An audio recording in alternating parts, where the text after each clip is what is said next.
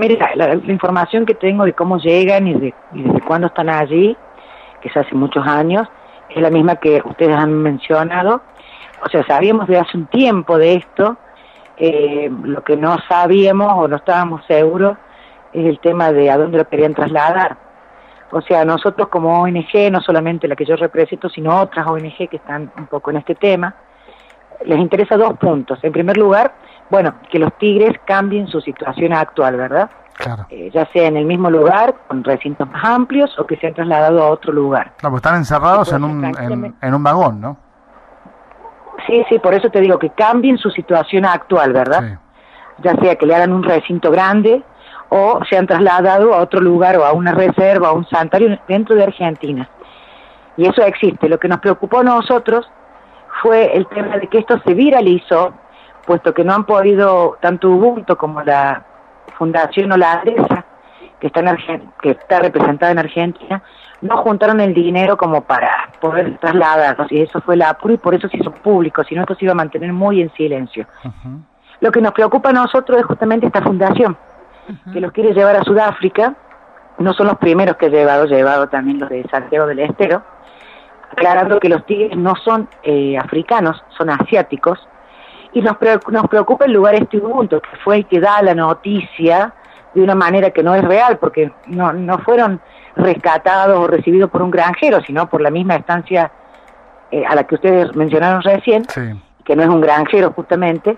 Y entonces, bueno, un poco venimos siguiendo todas estas tres organizaciones que están en Argentina, generalmente, o sea, son extranjeras, y que se llevan los animales argentinos, eh, haciéndole creer a los argentinos que van al paraíso de Walt Disney, a la libertad, que es mentira, y específicamente en el caso de Ubuntu, es una un pseudo santuario, nosotros le decimos pseudo santuario, santuario itinerante. El dueño se especializa en crear emprendimientos privados para hoteles o para privados, ya sean reservas o falsos santuarios. El último en donde estuvo, ahora se mudó nuevamente, la sexta vez que se muda, el último que estuvo hace dos años eh, fue cuando se llevó justamente los felinos de eh, Santiago del Estero, en donde la gente eh, aportó mucho dinero para poder lograr ese traslado, y este año, este señor, se traslada a, otra, a muchos kilómetros de Sudáfrica, empezando otro nuevo santuario con el mismo nombre, por supuesto.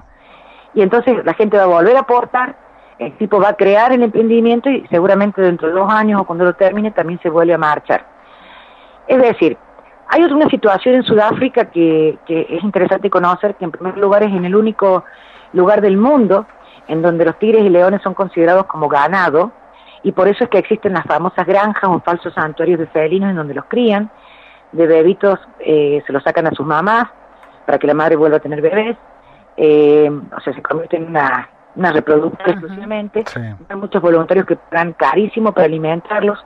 Una vez que esos felinos, ya sean tigres, leones, se crían, va el turismo, se saca foto con ellos, cuando ya son grandes, que son más peligrosos, eh, automáticamente vienen los cazadores y hacen lo que se llama la cacería enlatada, que es soltar un felino que es manso, que tiene totalmente confianza en el ser humano, y a corta distancia y en un espacio muy chico, por eso es enlatada, los matan. Bueno, los restos definitivamente eran frigoríficos, los restos de tigres o leones, y, y son enviados a China.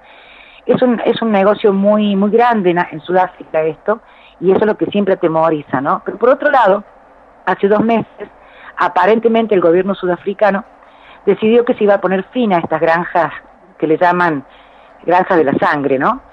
Y ¿qué sucede? Con tantos animales que hay, que hay más o menos creo que más de mil, mil quinientos leones y tigres que, pertenecían a esas granjas, no tienen donde ubicarlos. Entonces están buscando lugares donde ubicar y es muy raro que Ubuntu, estando en Sudáfrica, no reciba de estos animales de parte del gobierno. Por algo es.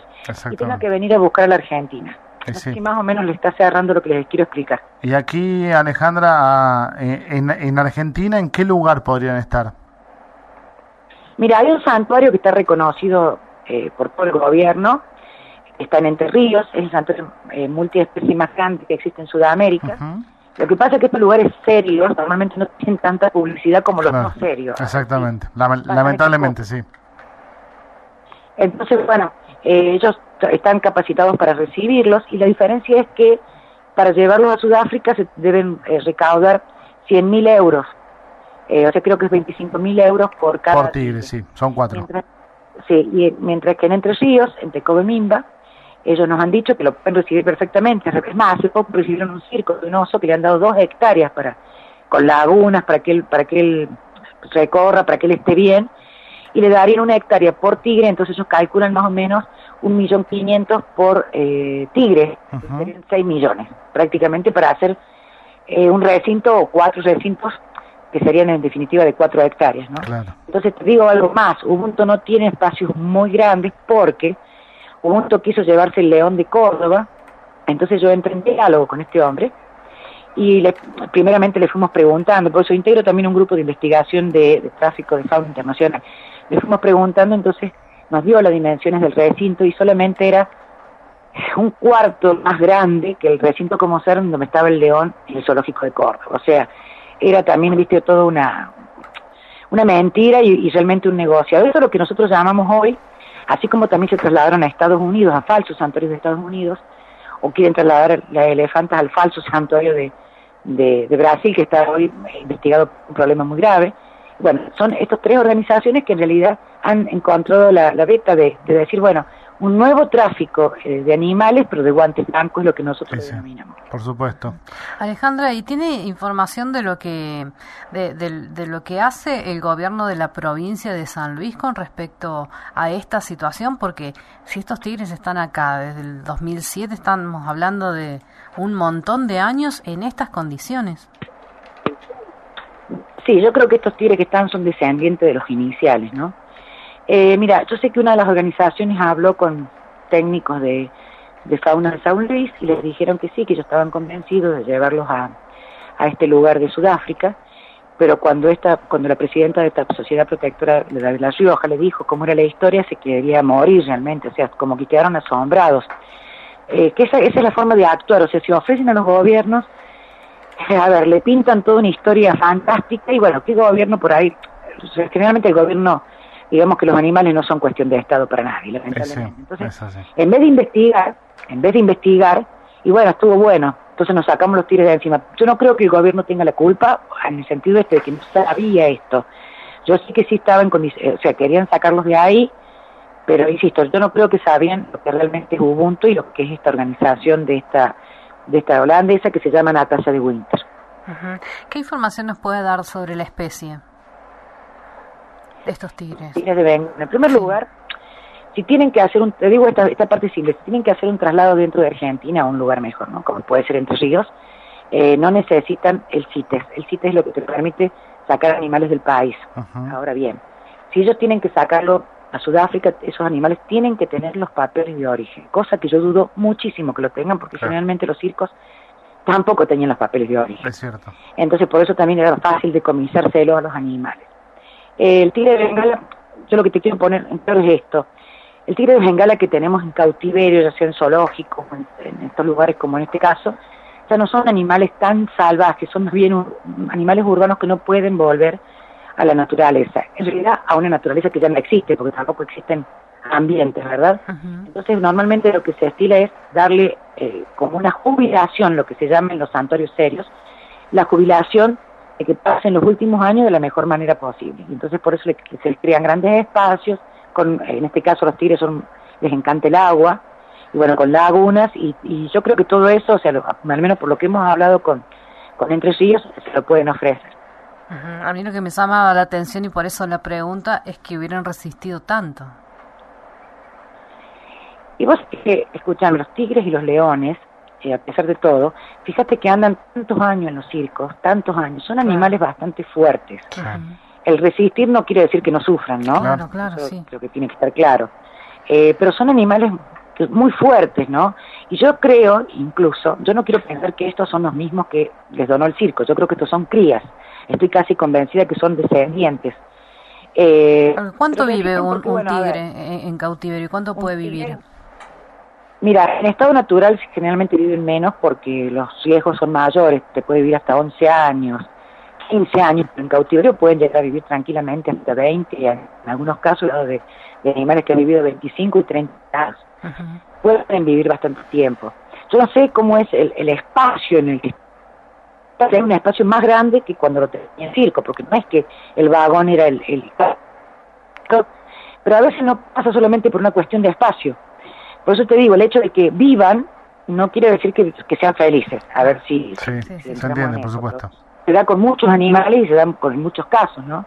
Por eso hoy se le exige a aquel zoológico que quiera continuar, porque ningún zoológico en el mundo se ha cerrado solamente en Argentina, los zoológicos en el mundo se han transformado, poniendo como prioridad a las especies, porque los zoológicos son uno, de los últimos recursos que quedan para salvar muchas especies. Pero te hablo de los buenos zoológicos, ¿no? Claro. Los buenos zoológicos. Te hablo de Estados Unidos, te hablo de Europa. En Argentina lamentablemente no pasó eso. Eh, bueno, lo más fácil fue cerrarlos en vez de intentar reubicar a aquellos animales que sí, como ser un orangután, como, eh, como Sandra, está muy bien que se haya reubicado, porque va a un lugar especializado en orangutanes pero como con orangutanes, con chimpancés, con elefantes hay cosas más puntuales, pero con el resto de los animales, ya llamen tigres o leones o jaguares, o, bueno, jaguar no porque es nuestro y está en extinción, el leopardo, ya no hay tantos lugares más precisos, pero sí se, se, pueden crear y acá en Argentina tenemos todas las posibilidades que se empiecen a, o que nos empecemos a hacer cargo de la fauna que nos toca, aunque no sea de nuestro país, ¿verdad? ¿Un lugar como Temayquén es un lugar apto para, para, para, para tener animales? Sí, sí, tiene más de mil y pico de hectáreas. Sí, sí, sí, totalmente. Yo creo que va a ser más apto que África incluso, porque te digo, el tigre no, no es africano. O sea, a ver, no es de zona seca, no es de zona árida, ¿no es cierto? Y aparte de un tema, todo animal que se ha ido no pudimos hacer ningún seguimiento, no se pudo hacer, como ser los dos leones que se llevaron de Mendoza ya están muertos, eso sí lo pudimos averiguar. Pero nadie hace un seguimiento, y para esta gente que los recibe, es un negocio. Si no, fíjense en Netflix, la película El Rey Tigre o Tigre King, ahí les va a mostrar eh, específicamente qué es lo que se hace en estos santuarios falsos, o sea, la explotación animal que se hace. Este hombre, el dueño de Ubuntu, el anterior Ubuntu tenía en un hotel que descubrimos, ¿no? Que también pienso que por eso se fue, este, estaba dentro de un hotel resort, ¿sí? Y en ese hotel la gente eh, hacía reservaciones en temporada de casa mayor. Y medio como que no cierra eso, ¿no? Claro que haya un santuario dentro de un hotel que reserva para casa mayor. Entonces, bueno, es todo un verso que realmente que no queremos que ni se siga pasando a los animales argentinos y más eh, si hay alternativas en nuestro país. O sea, el tema es delicado porque, bueno, los tigres no pueden seguir viviendo ahí, pero tiene una solución rápida, fácil y controlable. Claro. Más o menos, ¿me entienden? Por supuesto. Claro. Muy, muy, muy clara. Alejandra, le agradecemos muchísimo que nos haya atendido esta tarde. No, a usted le agradezco porque eh, realmente, por eso te decía, los animales generalmente no son, eh, no, no, pertenecen a la política de Estado, por decirlo así, y yo creo que San Luis realmente se ha, se ha movilizado, no sé si se movilizó, pero se ha interesado mucho por esta situación y es muy bueno eso, ¿no? Y yo espero que a la gente de San Luis no le pase como le pasó a Santiago del Estero o a otras provincias que, que esta gente realmente les engañó y bueno, y los estafó como como he hecho en, anteriores casos. ojalá que, no, ojalá que no. Alejandra, muchas gracias, buenas tardes. No, muchas gracias a ustedes y buenas tardes. Buenas tardes. Buenas tardes.